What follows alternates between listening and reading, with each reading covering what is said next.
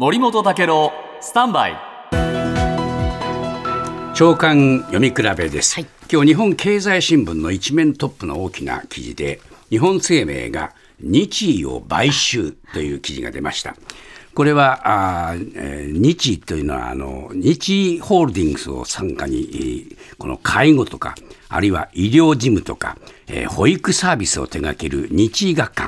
それから介護付き、えー老人ホームを展開する日医ケアパレスなどこういうあの持ち株会社ですね、はい。ここをまあ買収するというんですけれども、どういうその状況がその背景にあるか、産経新聞はですね政府の大手の買収というのは同業とか海外の資産運用会社が中心でこの異業種の買収っていうのはもう異例なんだとなぜか背景に国内の政府の事業に対する危機感があるからだと。で主力の営業職員経由の販売は令和5年の4月から9月期、えー個人保険個人年金保険の新規契約件数が前年同期と比べて2割も減少している陰りが見えてる、なんとかしなきゃというのが政府側にある。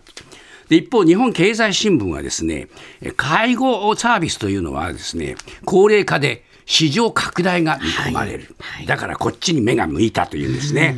で、まあ、このお反面、担い手は小規模の事業者が多くて、えー資金のお低さから慢性的に人手が不足して、資金力があ限られれば採用も難しいという、こういう状況の中で、こういう大手が、えー傘下に収めることで、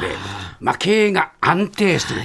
えー両者にとってこれはまあいい話ということになるんですがこういう状況がこれから先続くかもしれないというね、見通しもあってやっぱり介護